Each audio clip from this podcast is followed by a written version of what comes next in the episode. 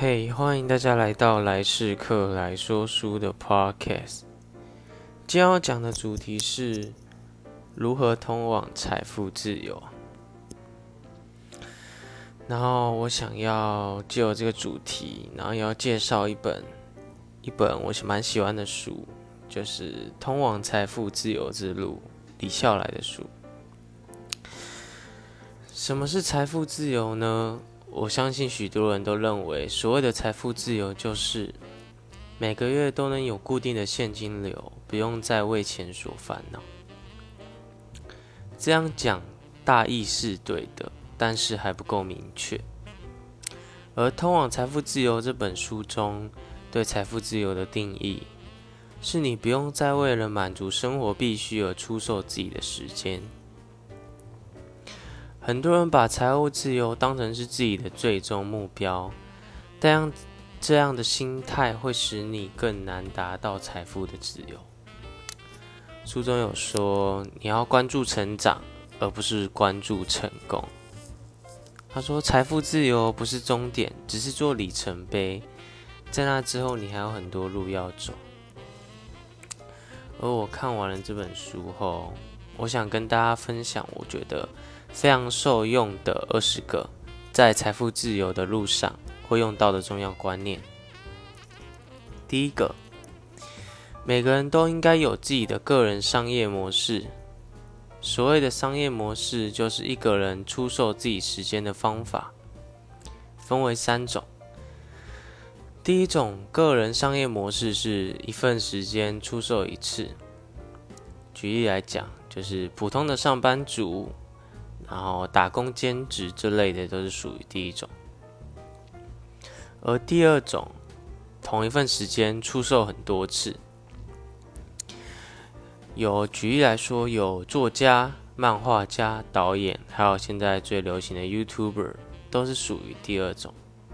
他们都是先用自己的时间先做出作品，然后再用剩下可能把作品发网络上，或者是售出卖书，这样他们之后就是不用工作也能有税后收入。然后再来第三种，也是最厉害的商业模式，就是购买他人的时间出售出去。最典型的就是自己当老板啊，企业家这样。然后再来第二个，出社会后分为两种人，第一种给老板打工，为了钱；而第二种给自己打工是为了学习。而这种人就是我们上面所提到的第二种商业模式，他既出售自己的时间给老板，同时又出售给自己。在第三点，要对自己的美好未来盲目的相信，甚至要一百二十趴的相信，哪怕被别人泼冷水打击掉二十趴，将依然会是一百趴。我很喜欢作者所说的这句话，它让我重拾了。往目标迈进的动力和自信。你也许在创业或是朝自己的理想迈进时，会遭遇其他人的不理解，甚至是冷嘲热讽。但是在你真的想放弃时，看看这句话吧。然后第四点是在刚开始时接受自己的笨拙。没有人在一开始做事时就能非常熟练的。一定是经过许多的训练或磨练，不要去要求自己在一开始呢就能达到理想状况，那这样只会让自己的压力更大，而且对自己的目标是没有什么益处的。再来第五点是时间是不受控的，很多人说的时间管理时间就是管理自己。从一出生开始，不管你贫富、贫穷或富有，有一件事是大家都公平的，就是每一个人一天的时间都是二十四小时。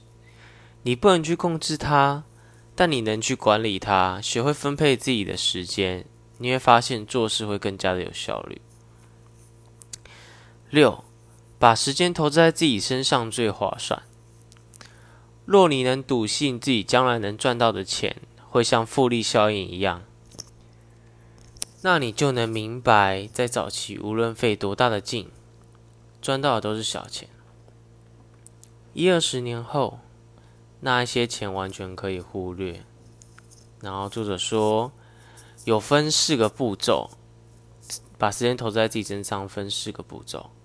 既然，那么，所以，进而。既然你的目标是终有一天不再出售自己的时间，那么你的行动就应该是想办法合理的逐步减少自己出售时间的数量。所以方法就是在能用钱换时间的时候，尽量用钱去换时间，进而将省下来的时间全部投资在自己的身上，持续的进化上去。第七点。你的正确程度越大，与此同时，不认同你的人越多，你的价值越大。若你很正确，但与此同时，所有人都很正确的话，那你的价值可以等于零。举例来说，你现在看好 VR，大家如果也都看好，你去做这方面的创业，其实胜率不高。再来是现在最流行的 YouTube YouTuber。现在大家也都看好，一群人就一窝蜂的想进去做。你如果也想进去做的话，成功的几率也就相对的低很多。再来第八点，当你遇到被锁上的锁头时，要想到应该是别的地方找钥匙。这里的钥匙，作者解释是说，他说别人都是盯着钱看，我也觉得钱是一个问题。但我觉得解决方案一定在其他地方。最终，我认定能力更重要。盯着自己的能力看，盯着自己的能力成长，才是真正的钥匙。很多人都想赚很多钱啊，但是这个问题的解答，并不是要你去学如何去赚钱，而是要换个角度想，怎样的人会赚到很多钱。其实真正的解答很简单，就是去培养自己的能力。而不是去一直想哪里能赚到更多的钱，真正的钥匙是在自己的身上。第九点，比较是相对的，相对上永远没有尽头的。我们可以想象，对那些把幸福建立与他人比较结果之上的人来说，幸福和快乐难以获得。因为总有人比你更优秀、更帅、更美。每一个人在小时候一定都有被比较的经历，在长大出社会，难免会跟自己的同事、同年龄的人做比较。但在比较过程中，你真的快乐吗？所以我想跟大家讲的是，不要一直去跟别人比较，关注自己的成长才是最重要的。真正的快乐是看到自己的不断成长。第十点，抱怨只是无能跟无奈的表现而已。当遇到麻烦和不顺利的事情时，能解决就解决，解决不了就承受，这才是正确的态度。抱怨有什么用呢？没有用，因为它只能用来向别人展示自己的无能跟无奈。马克吐温说过。让你陷入困境的，并不是这个世界，真正让你陷入困境的，是这个世界最终并非你所想象的。这个世界主要是由人构成的，你了解的人形和数量越多，你对这世界就越了解，你就越容易明白这世界真正想要的是什么。不要抱怨这个世界。第十一点。判断一个人是否有执行力，只要看他做的不好时会不会继续做下去就可以了。如果你是真心想达到一个目标，拥有强大的执行力是不可或缺的。第十二点，所谓的情商，指的是一个人有多大能力创造共赢的局面。在与自己的伴侣、家人或朋友中，如果你缺少了情商，只会造成更多的争吵。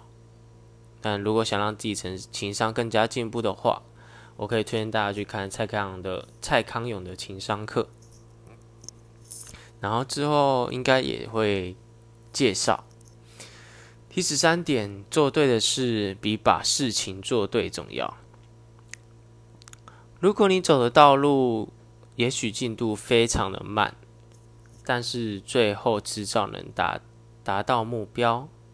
反之，如果你走在错的道路上，你就算非常的努力，到最后也只会是一场空。第十四点，注意力也是一种财富。在电视上投放广告，在流量多的平台上投放广告，一个人的注意力不赚钱，但若能大量收割那些完全不值钱的注意力，就能卖出不错的价钱。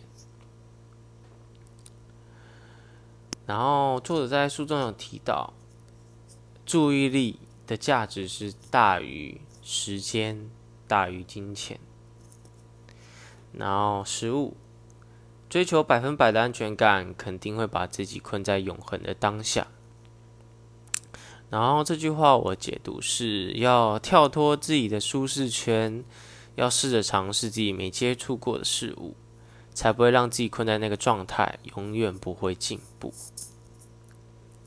然后最后想跟大家讲的是，追求财富自由的路虽然漫长，但是谨记这些观念，相信未来的道路会更加顺利。谢谢大家收听，